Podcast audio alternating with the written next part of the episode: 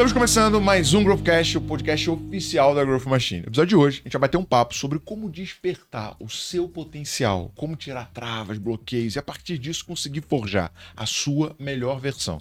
Para isso, eu trouxe um cara que eu sou muito fã, uma referência em desenvolvimento pessoal, treinou mais de 700 mil pessoas pessoalmente, tá? Faturou no passado mais de 23 milhões de reais.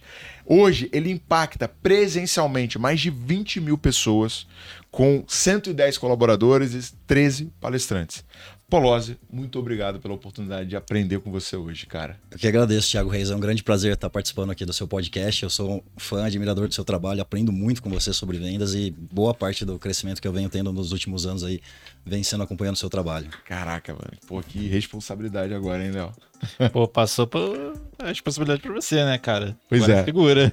Junto comigo, Leonardo Alexandre, sócio da Group Machine, Head de Acquisition, o cara que tá revolucionando a aquisição de novos clientes. E aí, Léo? Cara, esse papo aqui é extremamente importante, né? Porque tudo começa na sua capacidade de acreditar, né? Que você consegue fazer alguma coisa. É, tem aquela frase do Henry Ford que diz que se você acredita que você pode ou que você, ou você não pode, em ambos os casos, você tá certo. E aí tudo começa pela mentalidade. Foi quando eu destravei, né, no começo da minha, da minha carreira. Cara, eu sou formado em sistemas de informação, trabalhava com BI. Sério? Meu perfil é intro, introvertido, sou introvertido, mas era muito mais, assim, de não conversar com as pessoas, de ter essa dificuldade. Então, eu é, sempre um cara inteligente. T- Tecnicamente eu entregava resultado, mas emocionalmente não me relacionava bem com as pessoas, tinha problema de foco, não tinha muita flexibilidade. E aí eu não entendia porque eu não conseguia ter resultado. E aí eu trabalhava na, eu trabalhei na, na Movile, que foi uma das donas do iFood, Sim. como sim. analista de BI, analista de produto, cuidava de produto. Conheceu o Fabrício? Conheci, pô, o Fabrício foi um grande mentor, admiro ele demais, Cara, é demais muito mesmo. monstro, cara. cara, muito bom mesmo. E aí eu trabalhava como analista de BI, analisava números, então tecnicamente eu era muito bom, só que essa parte emocional não conseguia crescer, já estava três anos sem ser promovido na empresa, não- e não saía do lugar, e não entendia por quê. E aí teve uma avaliação de desempenho na empresa, onde eu fui avaliado como nota C, era A, B, C, o C é aquele que, ou se, se você não sair do C, você vai ser mandado embora, ou se tiver um corte, você vai ser mandado embora. E o meu gerente na época, ele falou, cara, fui muito criterioso com você, você é nota B, fui muito criterioso, então vamos pagar um curso de desenvolvimento pessoal para você, para você evoluir. E eu, cara, nunca tinha ouvido falar, nunca tinha lido um livro de desenvolvimento pessoal, não entendia nada disso, só lia livros técnicos. E aí foi quando eu comecei a ler os sete hábitos das pessoas altamente eficazes. Aí comecei a entender muita coisa sobre mim.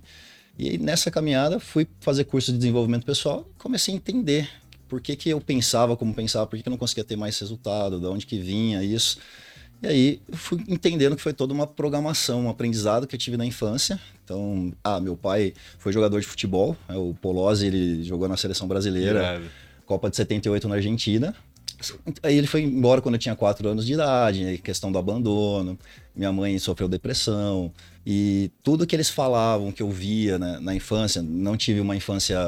eh, Não passei necessidade, nada disso. Na- a- quer dizer, eu não percebi isso, né? Mas minha mãe, quando meu pai foi embora, ela caiu em depressão. A gente começou a depender de ajuda de cesta básica, entendeu? Meu pai já estava no final de carreira, tudo isso. Então, esses aprendizados de uma vida difícil, do que era, era falado, é que ganhar dinheiro é difícil. É, minha mãe, né, por uma repetição de padrão, porque muito- a- gente repete padrões, o que, que a gente observava na nossa infância, o cérebro aprende por, por comparação. Né? Ele aprende. Tem um livro do Robert Diltz, né, um dos co-criadores da, da PNL, chamado Crenças.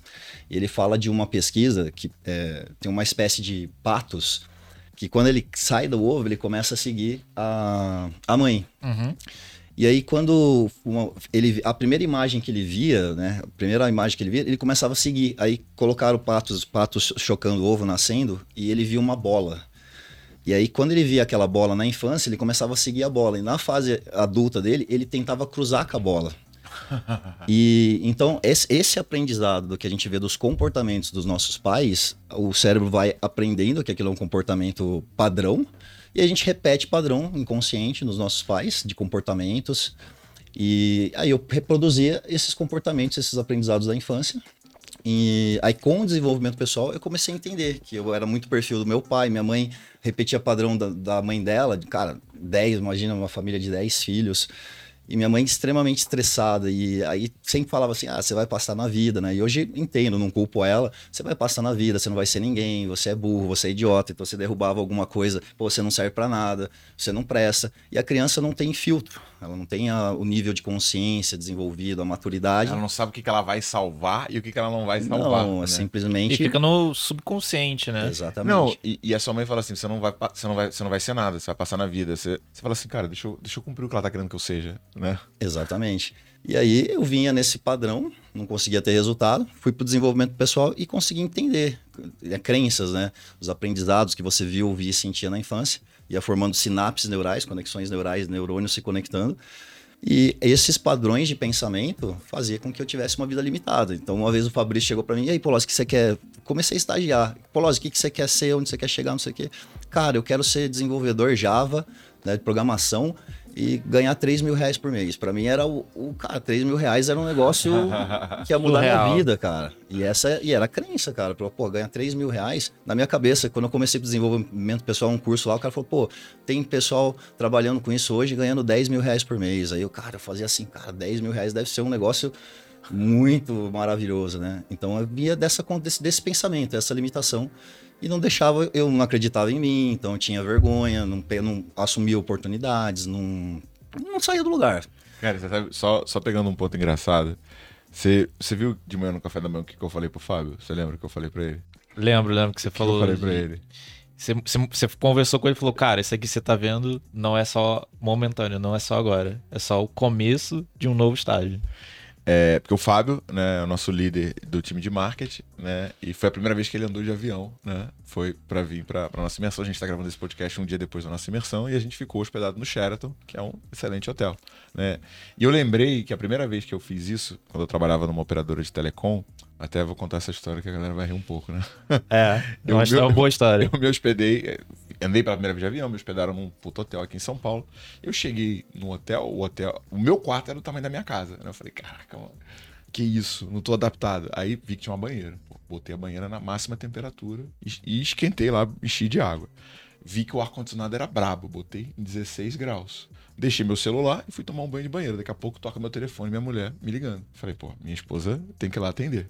Cara, eu dei quatro passos, caí duro no meio do, do, do, quarto. Meus braços, mano, não moviam. Parecia que eu tinha, sei lá, tido um derrame, né? Foi um choque térmico muito forte que eu levei. E eu, meu irmão, parou de funcionar, né? E, e eu lembro que eu tava, tipo assim, muito impactado, mas não sabia lidar com aquele cenário novo que eu tava vivendo. E muitas vezes, quando a gente vai para esse cenário novo, é, e, e isso é uma coisa que eu treino muito nos meus vendedores e no meu time, a gente acha que é algo que ou você não merece, né? Ou que não é algo que é cotidiano, que é algo é, esporádico ou eventual. E quando você aceita essa realidade, né? E você começa a construir essa realidade, ela passa a ser cotidiana e você fala: não, velho, é isso aqui que eu mereço. É essa vida aqui que eu vou construir. Então, eu só queria fazer esse gancho com o que você está falando, porque eu, eu acho que o primeiro ponto da tua revolução, o primeiro ponto que você começou a se desbloquear, foi quando você tomou consciência de que você poderia ter mais certo? Sim, e também ter consciência que existia uma forma de mudar. Porque as pessoas aceitam como elas são, acham que a vida é assim e vai seguindo. As pessoas, a maioria das pessoas elas são empurradas pelas circunstâncias da vida. Então, Não, e elas trabalham para se acostumar com o que elas têm e, e aí caber naquela caixinha que ela tá, em vez de criar uma ambição de transcender ou conquistar um padrão de vida melhor. É, porque ela nem acredita que é possível, porque aquela realidade é a realidade que ela vive, para é, para ela é aquele é o certo, não tem como galgar níveis maiores, ela aceita e vai vivendo dessa forma. E era dessa forma que eu vivia. Fui para o desenvolvimento pessoal. Aí, é, por isso que vem o.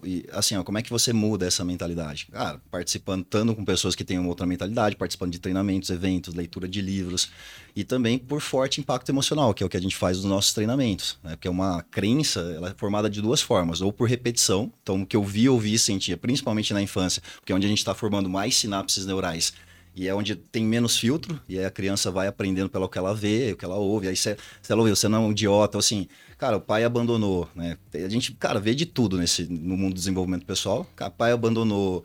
Aí a pessoa, pô, se eu, se eu não tenho tempo do meu pai, tempo de qualidade da minha mãe, ou o pai tá sempre assim, cara, vai, é, pai, vamos brincar.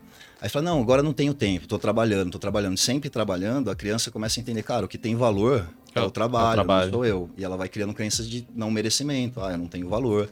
Entendeu? E aí tem um. eu me Li, li, li num livro, não recordo qual é, que fala assim que todos nós eh, temos um valor estampado na testa, que é o valor que as pessoas te dão.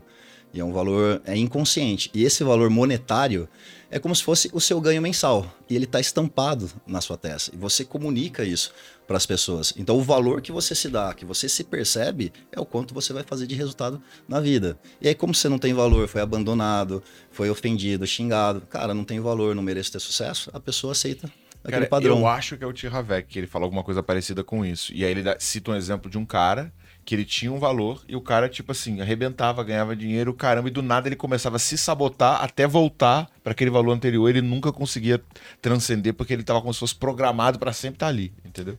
Aí, nesse, quando eu entrei para esse mundo e comecei a ter essa, essa mudança, com através de ferramentas de desenvolvimento pessoal, vários livros, eu comecei a entender que, cara, eu posso ir além, posso mais.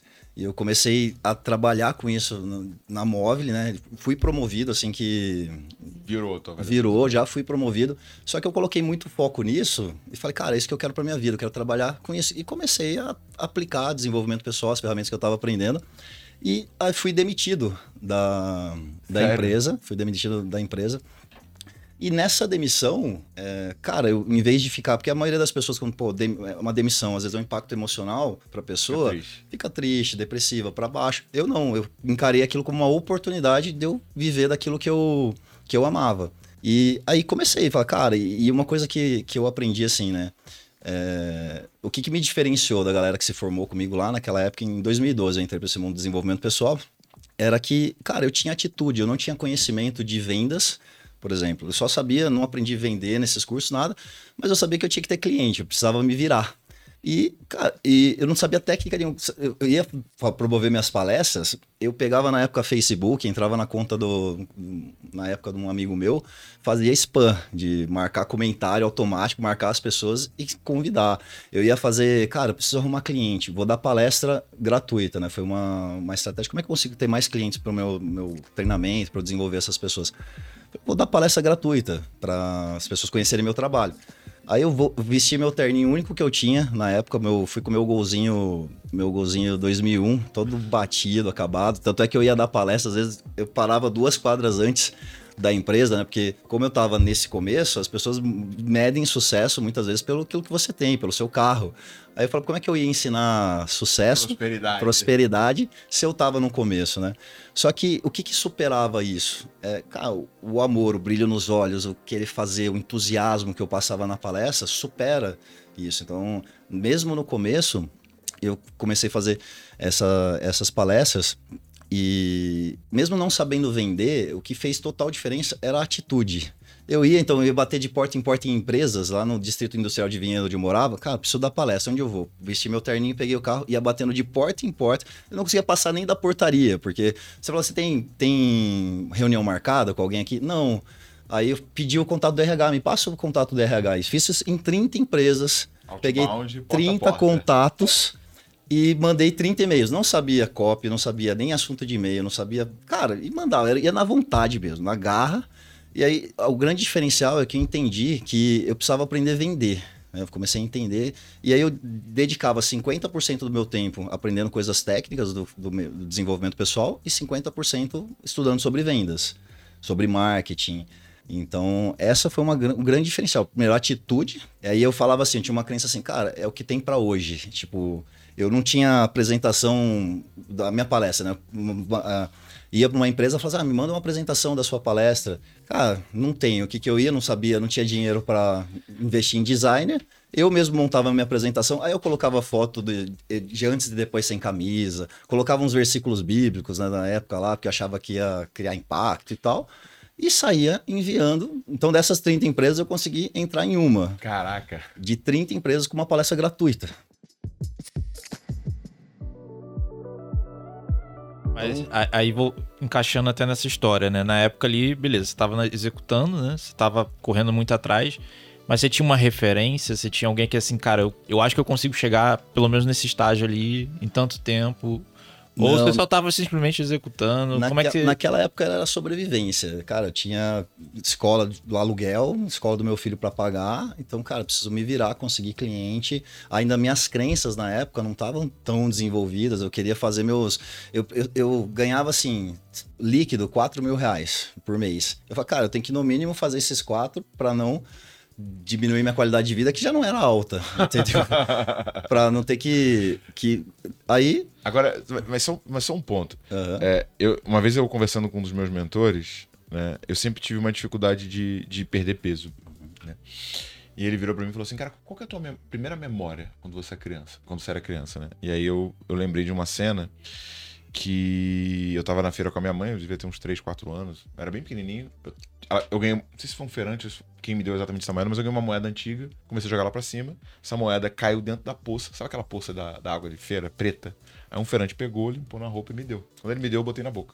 Cara, tipo assim, nesse mesmo dia, febre, vômito, eu desenvolvi uma doença chamada colite. E dos meus 3, 4 anos até os meus 15, eu só podia comer pouquíssimas coisas. E quando eu ia pra qualquer lugar, eu tinha que levar meu queijinho de cabra, que era o que eu podia comer.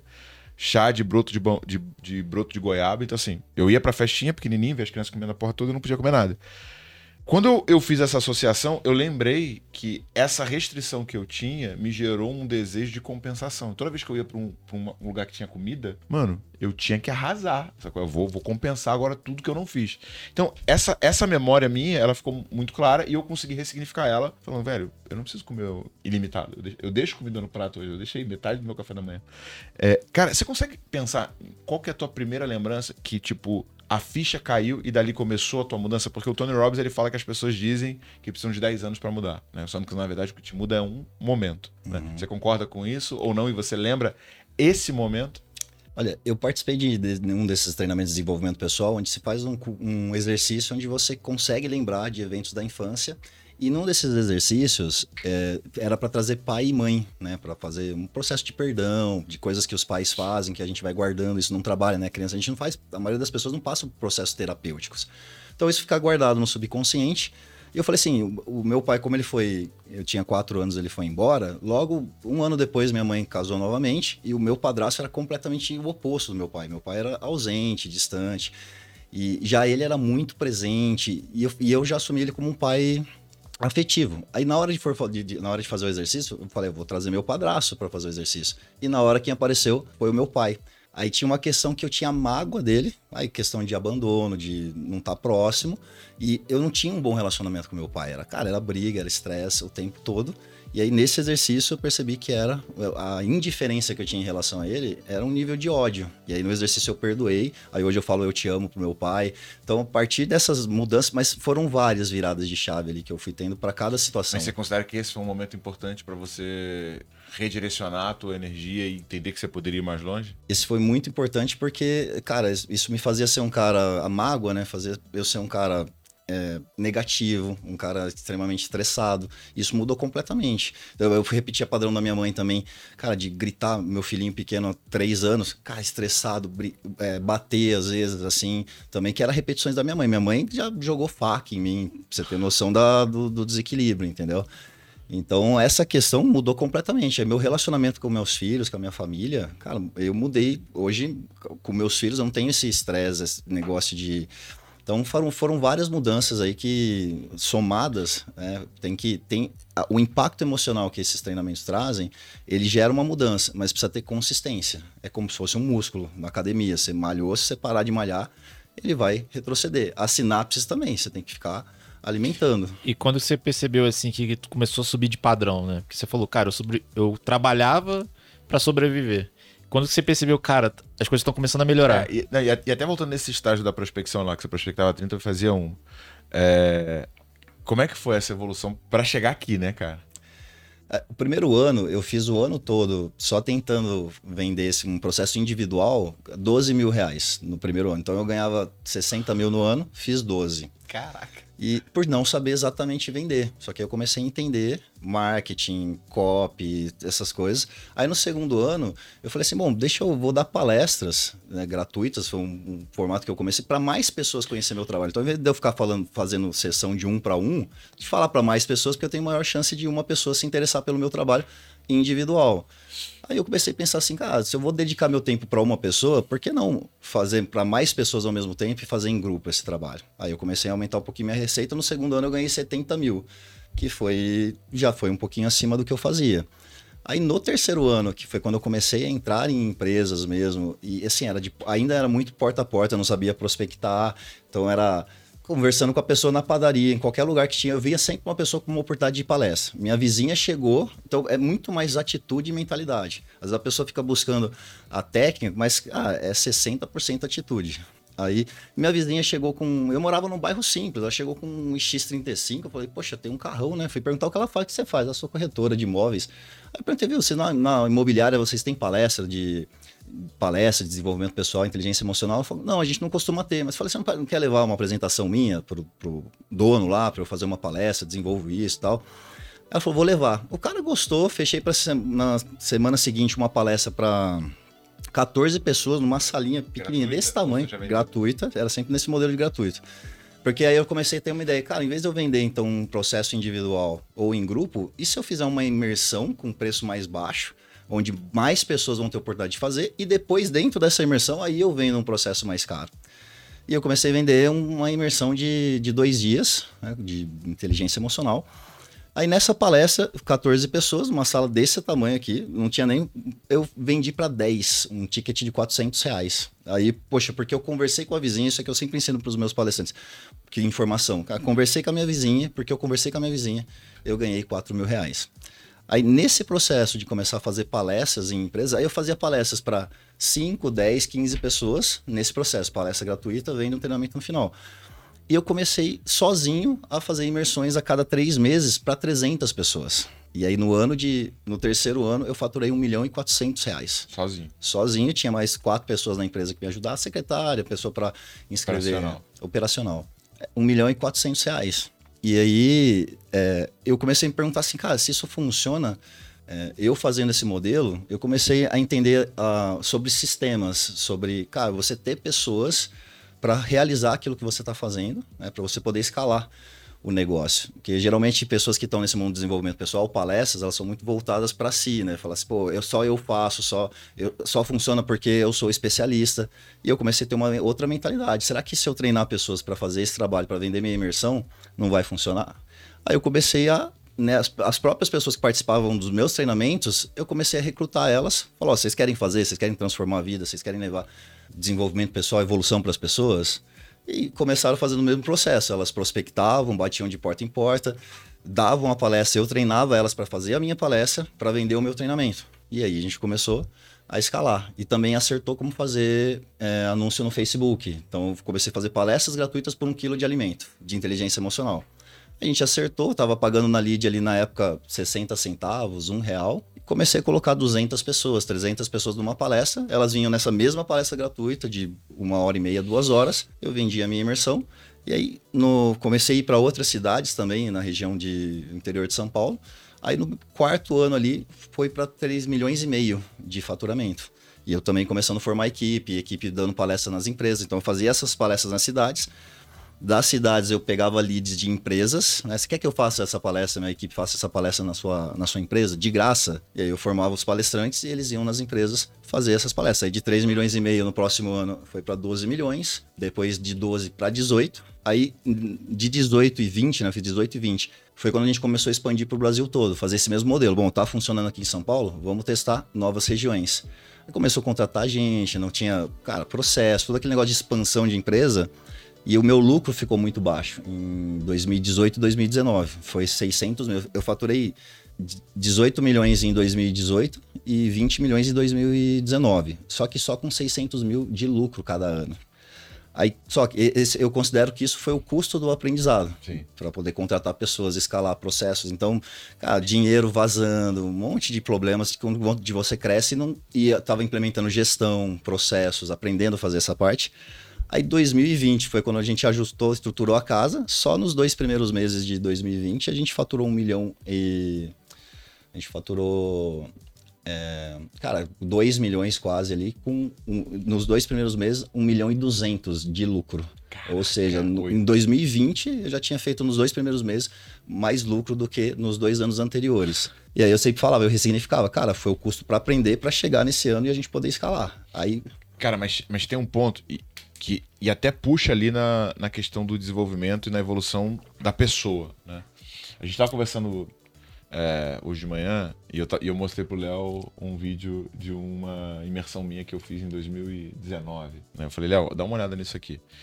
E a gente, na Growth, a gente sempre. A gente tem uma cultura muito de, de austeridade baixo custo. Cara, nosso escritório é hiper simples. É, cara, tudo que a gente faz, a gente calcula muito. O time de vendas para expandir, a gente foca primeiro e tem mais eficiência para depois expandir. O Léo, para aumentar investimento, ele foca em melhorar as taxas de conversão das etapas antes de fazer isso. E aí a gente, a gente acabou construindo uma cultura de tentar fazer muitas coisas dentro de casa. Né? Então, essa é a quarta edição da, da nossa imersão. Né? Inclusive, né, duas coisas importantes, tá? Você que está ouvindo esse podcast. É, Zorro CRM é um grande parceiro nosso, tá? patrocinador do podcast, patrocinador da imersão. Então, você que está buscando ter mais eficiência no seu comercial, estou deixando o link aqui no, na, ou na descrição do episódio para quem está no Spotify, ou no primeiro comentário para quem está no YouTube. E Imersão Growth Machine, né? O Paulo acabou de voltar de lá, depois você dá um spoiler com a galera, mas três dias junto comigo e com o meu time, entendendo como é que você leva as vendas, a prospecção, o crescimento para um outro patamar. Mas voltando. É, então a gente sempre teve uma cultura de trazer a galera para aprender e formar o pessoal. Isso tem um benefício que você tem baixo custo, né? Mas você se você paga um preço muito alto por esse aprendizado, exatamente igual como você está descrevendo. Então, eu olhei, cara, o que eu fiz de imersão de 2018 até 2020 e o que eu gerei de receita com ela ali e lucro, né? O que eu fiz na última já já bate todas essas. Uhum. O que a qualidade dos materiais que a gente produzia, das fotos, da edição, velho, incomparável, né? Cara, até batendo nesse ponto, né? Essa questão de custo o que é custo? Aí você tem que analisar, é o custo em receita ou o custo de oportunidade? Porque, por exemplo, às vezes você contrata um serviço que vai custar mais caro financeiramente, mas vai te dar muito mais oportunidade numa visão um pouco mais para frente, né? E às vezes você prefere, ah, não, vou gastar um pouquinho menos agora, não vou ter uma edição, sei lá, um pouco pior, porque eu vou gastar menos, vou economizar. Pô, mas e a oportunidade que você está perdendo por não trabalhar melhor aquele conteúdo, não trabalhar melhor? E foi teu, foi teu aprendizado esse final de semana. Né? Assim, cara, o quanto que o negócio foi melhor, melhor desenvolvido, melhor experiência, melhor resultado, sem a gente ter que se escabelar, né? Simplesmente porque eu estou pagando por esse conhecimento. E aí você pagou dois anos né, de não lucro para ter esse conhecimento. Cara, o que, que você vê, né? Depois a gente olha especificamente para polose, mas que trava as pessoas nesse ciclo de evolução? Por que, que a gente é, tem essa tendência natural aí para zona de conforto ou tem essa tendência de aprender mais devagar do que poderia, como esse exemplo que você teve de, cara, no primeiro mês você já teve o mesmo lucro de dois anos anteriores. Onde é que está essa, esse gatilho, essa chave? A maior parte dela tá nessa estrutura de crença de quando o cara atinge o, o a gente fala do termostato das crenças, né? O ar condicionado você coloca ele para 20, o termostato dele 20, ele vai temperatura vai baixando, 20, 19, 18, desliga, ele começa a subir 19, 20, 21, e ele vai sempre te manter naquele padrão. Então se a pessoa atinge o, o teto dela de crenças financeiras ou estilo de vida, ela vai vendedor acontece muito isso. O cara, pô, ele vai lá, vende, atingiu a meta, vamos lá, que ele atingiu a meta no dia 18, dia 20. Cara, já atingiu esse, esse teto dele, ele dá aquela segurada, porque para ele tá bom, para o padrão de vida das crenças dele, e ele tira a mão, vai ficar na zona de conforto. E como é que você ajuda as pessoas a desbloquear isso, né? E se você tem algum exemplo de alguém que você viu desbloqueando e tendo um impacto muito grande? Aí a gente dá para falar de milhares de pessoas, porque os meus treinamentos é exatamente para fazer esse desbloqueio. Tá, mas aí dá, dá, consegue pensar em algum assim que tipo, você consegue dar um exemplo prático? Que te impactou vou, muito, vou pegar, um que assim, cara. Vou pegar uma das minhas primeiras, eu fui ensinado, por exemplo, a fazer o processo de desenvolvimento pessoal de graça, para você conseguir clientes. E hoje ele já, já não ensino a fazer dessa forma, porque não qualifica cliente, o cara acha que você tá fazendo, ele tá fazendo um favor para você, mas eu comecei a sair fazendo é, treinamento individual para minha família toda, que foram meus primeiros clientes ali pro bono, que a gente falava. E a minha irmã, por exemplo, foi a minha primeira, minha primeira cliente. Ela estava morando no fundo da casa da minha mãe, depressiva, com 50 mil reais de dívida. Achava que em dois cômodos ela morava com o marido dela. E ali comecei a fazer o processo. E as ferramentas começam a mudar essa mentalidade. A pessoa começa a entender esses padrões de, de infância. Ah, você não consegue, você não é capaz e ele fez esse processo. Há seis meses depois, ela tinha quitado essa dívida de 50 mil reais, já estava morando num apartamento. Hoje ela é treinadora também, tá? Então cresceu, evoluiu muito. Então a gente recebe vários casos de depoimento de pessoas lá ganhando, cara, 2 mil, 3 mil reais, passa dois, três anos ganhando 15, 20. Então são, são vários exemplos dessa mudança de mindset.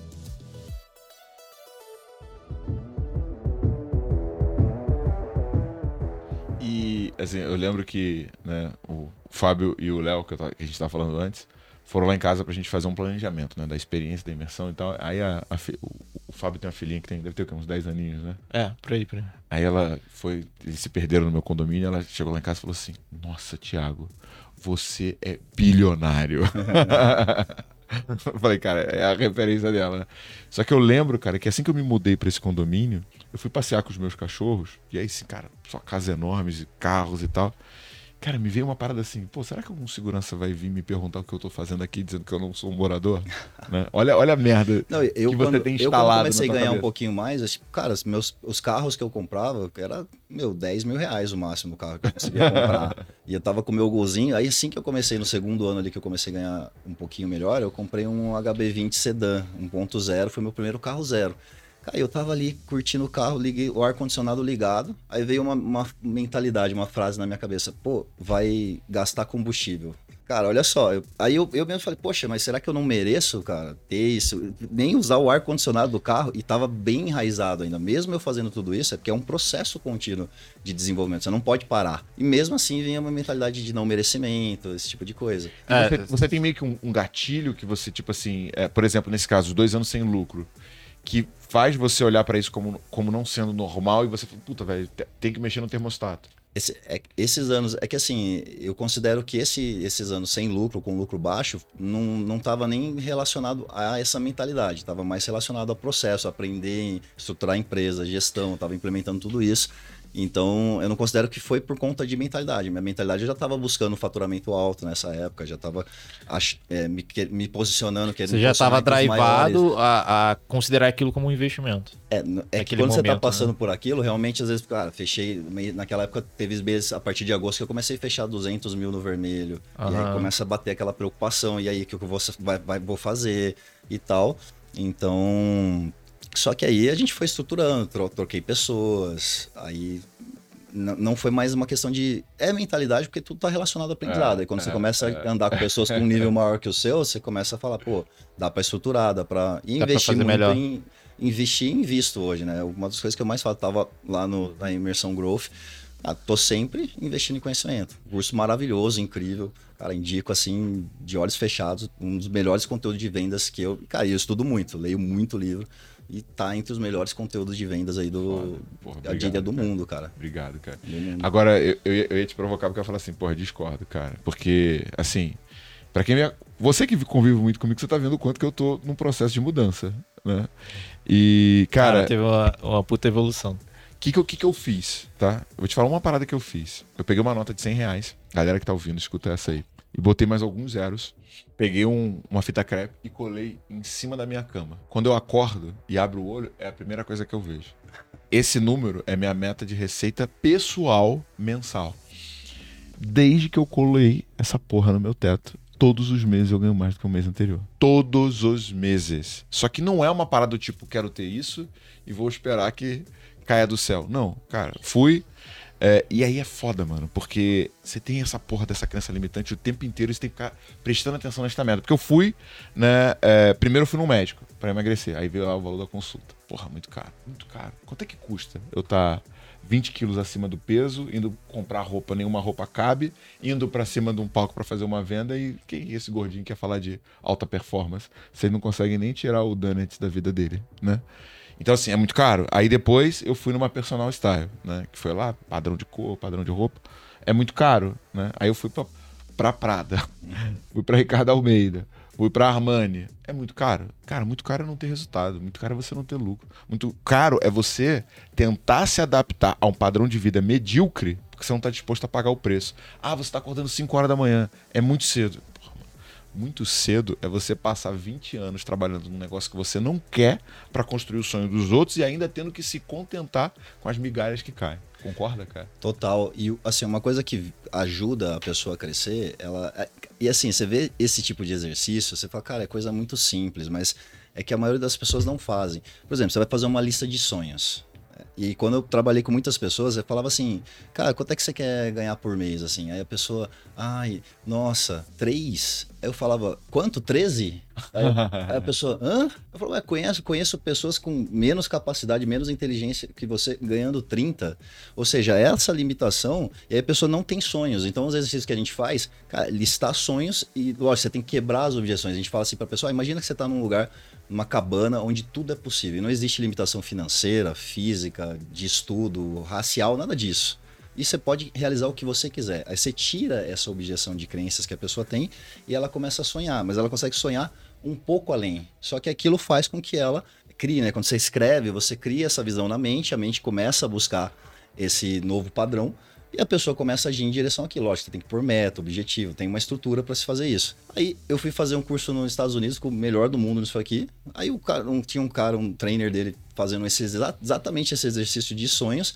E ele começou a dar os exemplos dele. E aí na minha, é- naquela época, a minha meta de, de ganho pessoal eh, tava em um milhão, um milhão por mês. Aí o cara começou a falar assim: ah, eu sonho aqui, dei uma, um- uma casa para minha mãe, dei um carro pro meu pai, começou a mostrar a casa dele, jato, helicóptero, não sei o que. Eu falei, nossa, acho que eu tô sonhando pequeno, Pequeno. aqui nesse negócio. Pronto, ele veio o padrão de novo. Então hoje eu, cara, hoje eu busco equity, é, valorizar a empresa, quero vender parte da empresa por 100 milhões. Então, já, cara, você vender, botar 100 milhões no bolso aí num- numa, numa venda, ou quanto que dá isso por mês, entendeu? De ganho pessoal. Então, criar esse padrão de sempre criar sonhos maiores, metas maiores e ir em direção a isso, também faz com que você vá virando essa chave. Por que, que eu falei pro Fábio no café da manhã, se acostuma com o que você tá vendo? Porque no primeiro momento, quando você vai pra um lugar que, que você não tá acostumado a ir, a tua primeira sensação é essa do, putz, você vai ligar o ar-condicionado e vai gastar combustível? É a crença de não merecimento. Ah, isso, isso, é, isso, é, isso é esporádico, isso é eventual. Quando eu chego pro Fábio e falo, Fábio, isso aqui é normal e é aqui que você vai conviver. Ele começa a se condicionar a querer mais e aceitar que aquilo ali é a realidade dele. O que, que isso faz? Reconfigura essa crença de não merecimento e faz ele falar, velho, gostei dessa porra, eu quero estar aqui. Não, e, e um exemplo, né? Então, você não tava. Ele chegou pra mim e falou assim, cara, olha esse almoço aqui. Eu falei, o que, que tem? Pô, cara, olha o preço. Tá muito caro.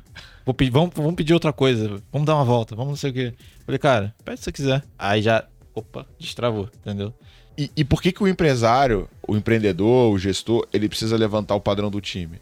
Porque chega um ponto que o resultado não é mais teu, cara. E se teu time se contenta com pouco, ele vai executar pouco. Se teu time ambiciona ir para próximos níveis, ele entende que o padrão de execução e de mentalidade atual não vai levar ele para esse nível. E é, o, e é esse ah, o gestor que tem que criar esse- essa visão para os liderados, para eles verem que é possível. E, e, assim, uma dica para o gestor de vendas é, exercícios, como, cara, definir meta e objetivo, é, cara, você atingindo esse valor aqui, cara, o que, que você vai conquistar na tua vida? E aí ele vai listar os ganhos. Quer ver, quer ver uma parada legal? Eu falei pro Fábio, Fábio, a gente consegue produzir um vídeo em alta qualidade, gravando o evento, do começo ao fim e sair no final do evento o vídeo. Aí ele falou, caraca, dá pra fazer e tal, não sei o quê. Aí eu falei, você vai comigo na imersão. Aí ele veio. Ele viu a galera gravando enquanto o evento acontecia, editando enquanto o evento acontecia, e ele viu o vídeo sair no final do evento. Eu falei, você viu o nível de qualidade que saiu o vídeo pronto, finalizado nesse tempo. Por que, que eu trouxe ele pra ver isso? Pra ver que, cara, é possível chegar nesse nível, nessa velocidade e entregar isso. Entendeu? Porque antes qual era a crença? Cara, eu preciso gravar o evento, filmar, editar e mais uma semana pra fazer a edição e entregar com a qualidade que você mostrou, entendeu? Sim, é tornar possível na mente da pessoa. E quando você faz, estipula sonhos, então você vai falar, pô, a sua equipe de vendas, meu, onde você quer estar daqui um ano, dois anos? E faz ela visualizar, né? Porque você fala assim, ah, fica visualizando as coisas acontecendo, sonho que, ah, o segredo e tal. É, tá muito mais relacionado quando você cria esses sonhos e se visualiza nesse sonho, o, cérebro ele não diferencia o real do imaginado, né? Porque que, o, o, que, que aconteceu na nossa evolução adaptativa? Isso vem do livro Sapiens do, do Yuval Harari, best-seller mundial aí, com muita base científica em relação à à evolução.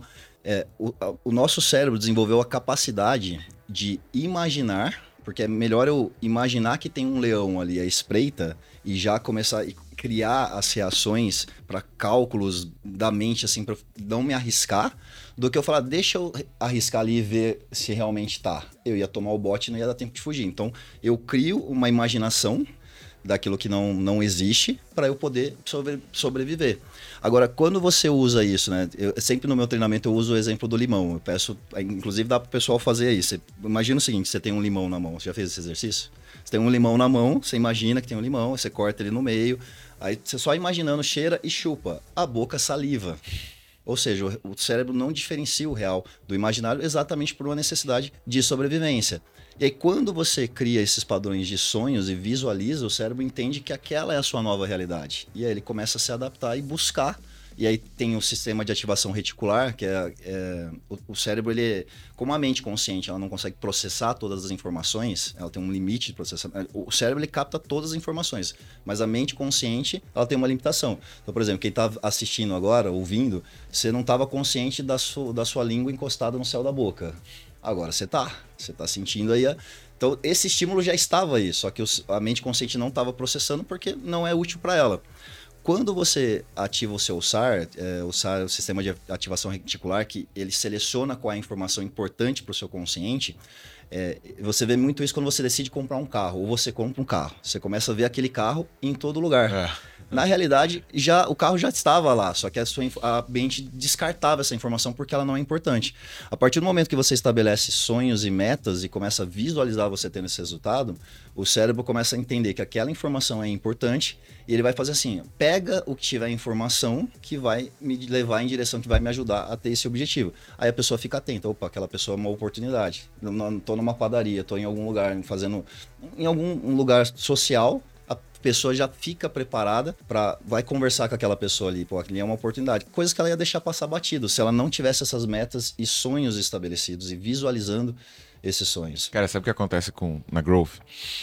Os meus sócios, tanto o Cadu quanto o Léo, são pessoas muito analíticas. Né? E o cara que é muito analítico, que ele desce muito no detalhe, ele acaba tendo uma fixação muito grande pelo momento presente ou pelo passado. Porque como ele coleta muita informação para conseguir chegar numa conclusão, ele diminui a capacidade dele de projeção. E qual que é o meu grande desafio de me comunicar com ele? É que eu falo de coisas daqui a 10 anos. Ele falou assim, cara, por que, você tá fazendo essa porra? Eu falei assim, cara, olha só, a gente vai criar uma hold aqui, que vai valer um bi, e a gente vai abrir capital na Nasdaq. Tá, mas como é que a gente vai fazer isso? Porque para fazer isso tem sei lá o que do, do Sabanes falei assim, não, cara, olha só, isso é problema teu. O meu problema é te falar que a gente vai chegar lá. Agora o caminho, quem constrói é tu, irmão. Aí ele chegou assim meio tipo, cara, pra onde, né? Uhum. Mas eu acredito muito nisso, sabe? Que depois que você fixou uma visão de onde você quer chegar, esse caminho, ele é um detalhe. Mas como você já criou uma referência pro teu cérebro e ele consegue processar muito mais do que você tá usando, cara, você vai identificando o carro no meio do caminho. Tu concorda com isso? Total. E, e assim, você criar essa visão, é como se você criasse a, a foto de um quebra-cabeça, a imagem do quebra-cabeça, e você vai pegando as peças mas, e, e encaixando para formar esse quebra-cabeça. Agora, por que, que muitas pessoas não conseguem ter sucesso? Primeiro, porque elas são empurradas pelas circunstâncias da vida. Então, cara, o cara tá ali, jovem, adolescente, tem que fazer uma faculdade, porque essa é uma outra crença que foi colocada na, na época dos nossos pais. Aí, nossos pais passam uma faculdade para que você arrume um bom emprego e fique bem na vida. Aí a maioria das pessoas estudam 4, 5 anos para fazer uma faculdade, investe 100, 200, meio milhão. A maioria não consegue nem trabalhar na área que estudou e fica ganhando pouco e infeliz. Então, agora você precisa escolher uma faculdade. Aí ela não tem uma maturidade ainda, ah, vou fazer isso daqui. Então a vida empurrou. Aí ela começa a trabalhar por uma necessidade de sobrevivência. Pega o que aparece. Novamente a vida empurrou. Agora ela começa a se relacionar. Tem um filho. Agora ela fica presa a um padrão e aí, agora foi mandada embora, teve uma crise. E a vida vai empurrando ela. As pessoas que conseguem ter sucesso, elas criam uma visão de futuro extraordinária, elas sabem onde elas querem chegar, e aí elas visualizam esse futuro e começam a ter ações em direção e desenvolver. Se perguntar, cara, qual é o conhecimento? Qual é a habilidade que eu preciso desenvolver? Qual é a atitude que eu preciso a, ter? Até batendo um pouco nisso, né? Tem uma pessoa do digital que sempre fala assim: o seu resultado é consequência da sua produtividade. Não, não é exatamente essa palavra, mas ele fala disso, né? E a primeira vez que eu ouvi ele falar isso, eu falei, cara, esse cara tá falando bosta. Tipo, tá falando besteira. Por que, que eu pensei isso? Eu falei, pô, eu pensei em mim. Falei, eu sou muito produtivo. Eu pensei logo isso. O segundo pensamento foi, cara, será que realmente eu sou tão produtivo quanto eu penso? Aí, a terceira coisa que eu comecei a fazer é, beleza, vou começar a comparar. Aí comecei a analisar a galera que tem muito resultado, comecei a ver, pô, beleza, o que, que o cara faz, qual é a rotina dele, tal, tal, tal. Conclusão final, eu percebi que eu produzia, sei lá, 10 vezes menos que essa galera. E, obviamente, eu tinha muito menos resultado. E, no fim das contas, o cara que falou aquela frase, ele tava certo. Só que a minha crença tava me limitando, entendeu?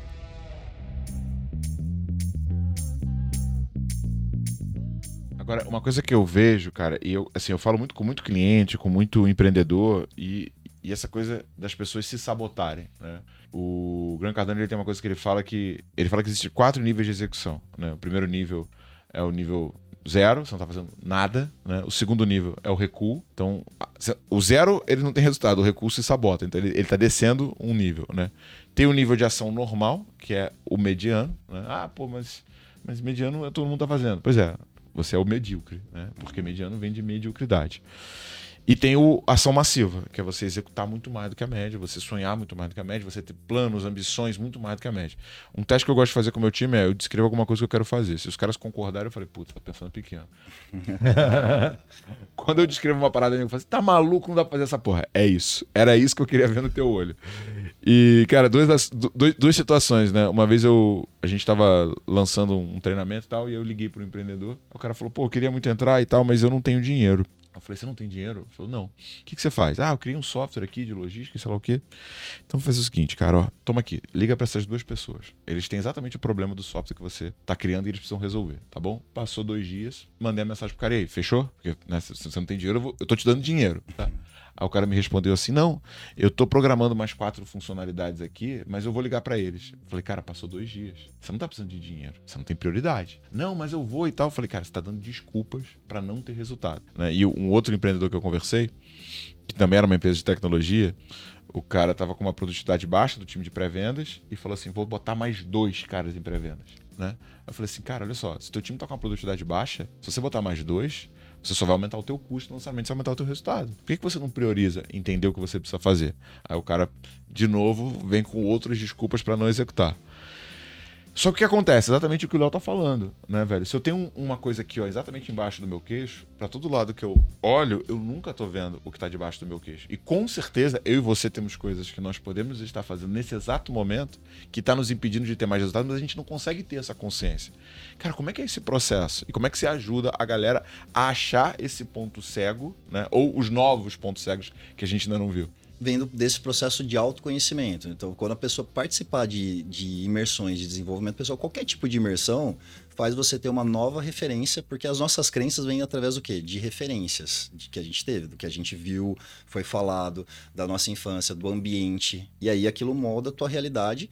Aí quando você vai para uma. começa a estar com pessoas que jogando outro jogo, ou você entra para os treinamentos e começa a ler os livros de desenvolvimento pessoal, você começa a ter novas referências. E aquilo muda seu padrão de pensar, de pensamento. Então, Os Segredos da Mente Milionária, por exemplo, do T. Harv Eker, é um livro voltado todo para mostrar mentalidades e padrões da infância que falaram que você não, é, não consegue ser rico, que ser rico é uma coisa ruim, que para ser rico você tem que passar a perna dos outros. E aí a pessoa, cara, se ser rico é algo ruim, no inconsciente dela, ela vai fazer o oposto disso, porque é algo ruim. O cérebro, ele faz o, o que? Ele, é sujo. ele busca o que dá prazer e quer afastar aquilo do que é ruim. Então, cara, eu não vou buscar dinheiro. É crença do tipo assim, ah, se eu ficar rico, meus familiares vão querer que eu ajude eles, ou vão querer meu dinheiro. Aí você pode perguntar pra pessoa, tá, mas você vai deixar de ser rico por causa disso?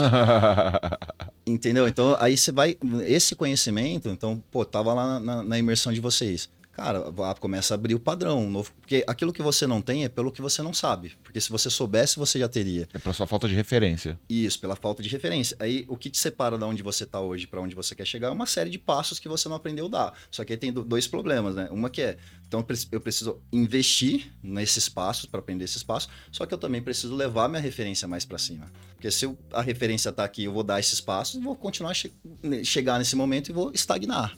Por isso que eu tenho que sempre botar qual é a minha próxima meta, qual que é o próximo estágio, quanto é que eu quero ganhar, faturar no meu próximo ano. E aí elevando esses padrões. Mas sem referência, dificilmente a pessoa faz isso sozinha. Então, para a dica para quem pode estar numa armadilha desses dois exemplos que eu citei é, cara, muda o seu ambiente e vá buscar novas referências, porque o resultado que você não está tendo hoje é por algum conhecimento ou, ou alguma referência que você ainda não tem pelas referências e também por essas limitações inconscientes. Então, por isso que o desenvolvimento pessoal é muito importante. A pessoa fazer um processo terapêutico, ela vai trabalhar questões, às vezes, da infância também, de mágoas ou de abandono, de críticas, ofensas e limitações, que ela fica travada.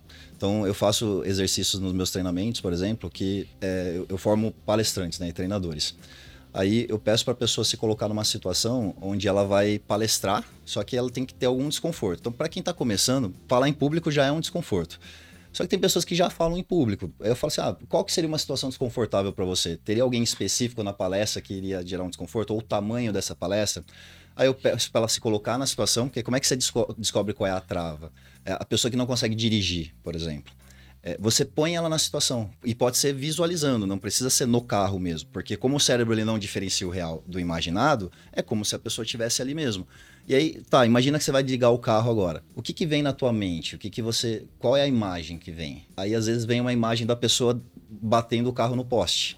Ou vem um áudio, um, um diálogo interno para ela falando, falando assim: ah, eu não consigo, você não é capaz. Ou às vezes a voz da mãe falando isso para ela.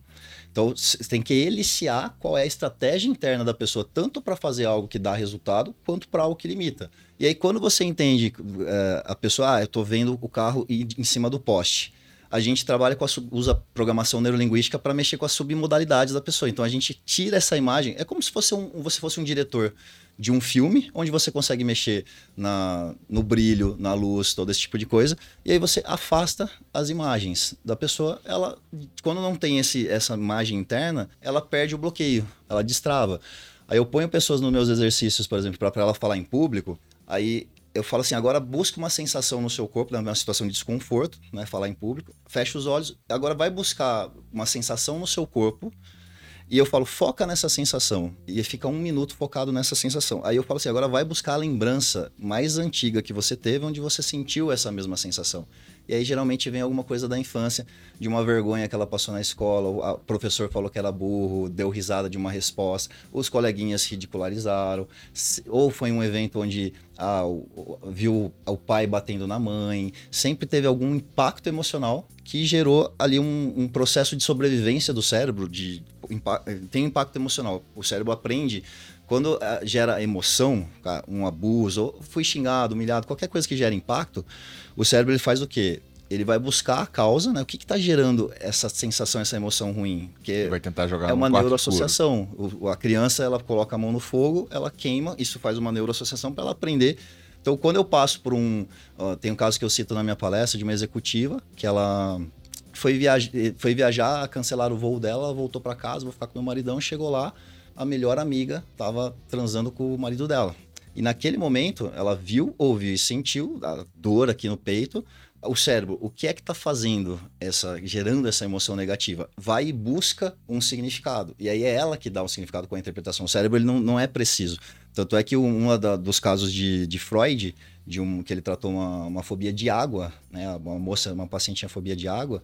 Ela era criança, há muito tempo ela não tinha energia elétrica, era vela. Ela ouviu um barulho no quarto dos pais, chegou lá, os pais estavam transando. Só que quando ela era criança, ela não sabia o que estava acontecendo, ela ouviu o gemido, achou que os pais estavam sendo mortos ali. Só que a primeira coisa que ela viu foi do outro lado do quarto um copo de água e a vela, tinha uma vela atrás. E aí o cérebro falou: o que é que está causando esse, esse medo, esse, aquele desconforto? Água. E ela desenvolveu uma fobia de água.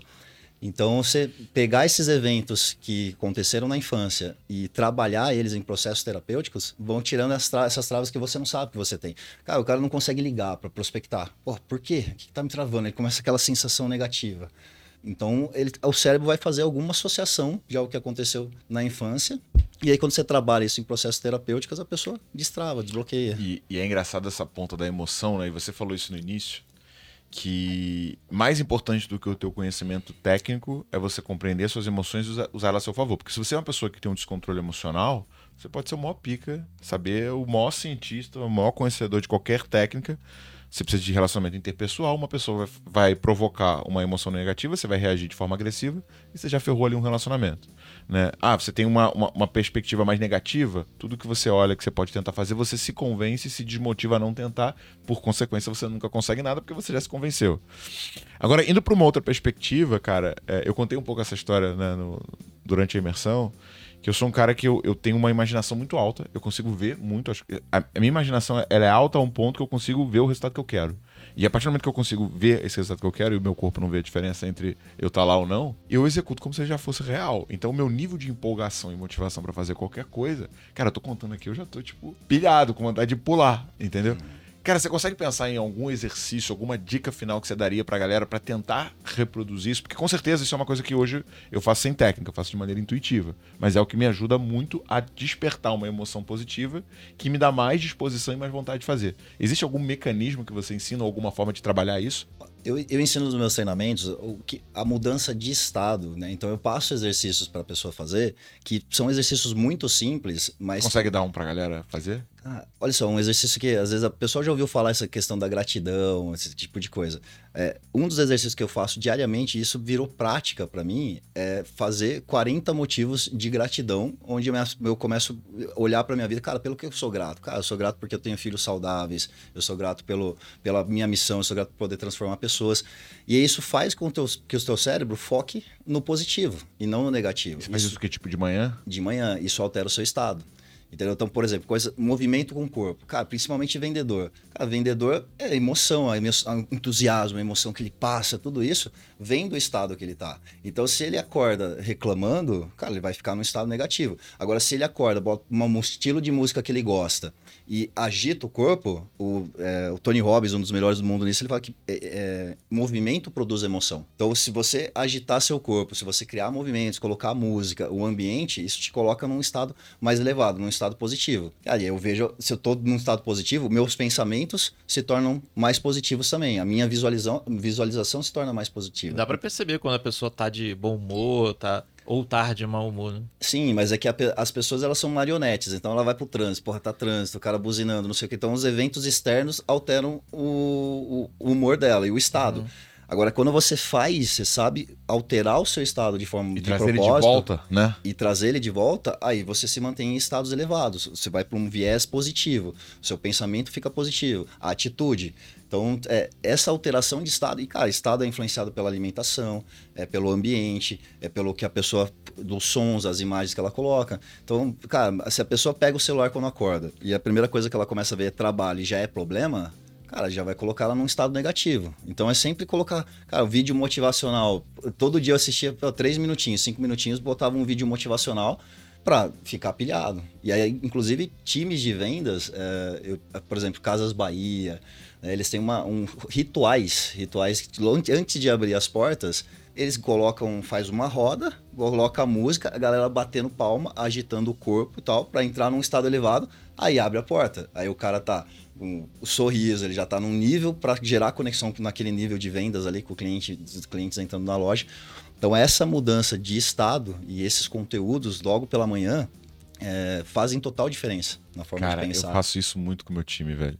Tem um vídeo do Kobe Bryant chamado O Preço da Grandeza que eu sempre faço isso e a galera pira e tipo, já começa a pilhada, saca? Aquele vídeo é muito bom. E vou, dar, e vou dar dois recs, tá? Mas antes de dar dois recs, eu quero o seguinte: você que tá ouvindo é, esse podcast pelo YouTube, comenta aqui embaixo o nome de uma pessoa que você gostaria de ver participando do Growthcast, tá? E tira um print e joga lá no teu Instagram. Pode marcar arroba thiago.th.reis.gm. Qual é o teu Instagram? É leonardo.alexandre. Leonardo.alexandre.si. Qual que é o teu Instagram? É Polose, ZI no final, underline vida plena. Mas se colocar Polose já vai aparecer lá. Arroba Polose vai aparecer o resto. Marcar os três, todo mundo que fizer isso vai ganhar um presente meu direto na sua DM. Não vou contar o que é porque é surpresa, tá, Léo? Mas assim. Cara, o que, que eu queria deixar de rec, tá? É... Pô, você lembra a última vez que você executou alguma coisa, tipo, muito empolgado, que você tava feliz e que você queria conquistar e tal? Você lembra a última vez que você fez isso? Não. Lembro. Qual foi o resultado que você teve? Você conseguiu conquistar o que você queria? Consegui. E você? Você lembra uma vez que você ficou pilhado, empolgado e você executou? Você teve um resultado diferente do que o normal? Não, total. E por que que às vezes a gente executa sem ser com essa energia? Né? Então, assim, um hack simples, galera.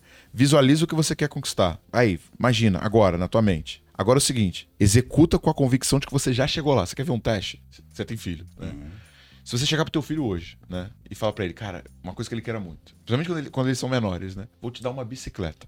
O que a criança faz? Você pode estar em janeiro, tá? Se você chegar pro teu filho e falar, vou te dar uma bicicleta, ele vai chegar pro amiguinho dele, ele não vai falar, ah, isso não sabe o que o papai falou. Ele não fala, eu vou ganhar uma bicicleta. Ele fala assim, Eu então, ganhei. eu ganhei uma bicicleta. Mas tá em dezembro. Pra criança não tem diferença. Ela não tem essa temporalidade. Pra ela já é dela.